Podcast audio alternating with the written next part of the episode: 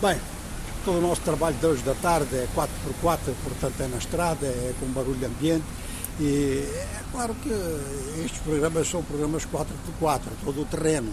E é verdade também que ao falarmos da África, inevitavelmente que estamos em todo o terreno com muita frequência, num detalhe ou no outro. Quer dizer, há terrenos que são melhor pavimentados do que outros e há terrenos que levantam, portanto, interrogações e repercussões.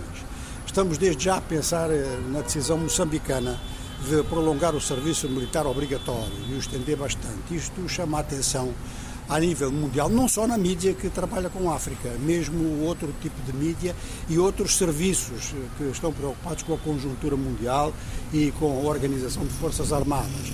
Portanto, eh, esta decisão moçambicana vai um pouco na contramão daquilo que se tem decidido em alguns países africanos, que é reduzir o serviço militar especializar muito as forças que estão mobilizadas, inclusive aumentar o número de voluntários, isto por duas razões, quer dizer, porque o equipamento eh, para ser eficaz, ele, eh, com as finanças africanas como estão, eh, é claro que não pode ser muito extensivo, e por outro lado há mesmo problemas orçamentais procura-se estabelecer equilíbrios orçamentais. Se Moçambique, apesar de tudo isto, tomou a decisão que tomou, é porque tem informações de riscos que são importantes. E esta noção do risco importante é que chama a atenção para esta decisão moçambicana. E agora, é claro, vamos ver a seguir como é que ficam os problemas justamente do abastecimento em termos de equipamento para um efetivo que se vai alargar e como é que fica o enquadramento, ou seja, a formação dos oficiais.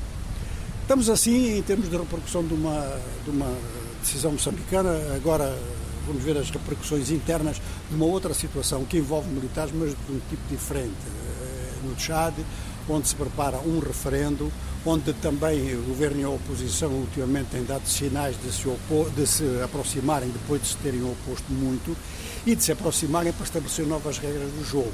Portanto, a qualquer momento a oposição deve decidir se vai ou não vai participar do referendo constitucional e vai colocar algumas condições.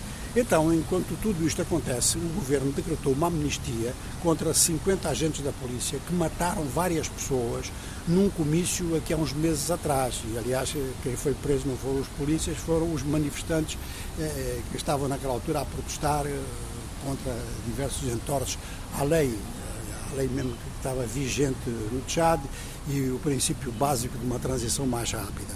Ora, eh, isto é interpretado em N'Djamena e alguns países da África Central como uma tentativa da parte do governo militar, o governo de Idriss Deby, de colocar esse problema fora de eventuais negociações entre governo e oposição. Mas o que parece aqui realmente, acima de tudo, importante é como é que vai acontecer a libertação dos presos, que há muitos presos políticos no Chad, e em seguida em que condições a oposição poderá ou não participar desse referendo que está marcado.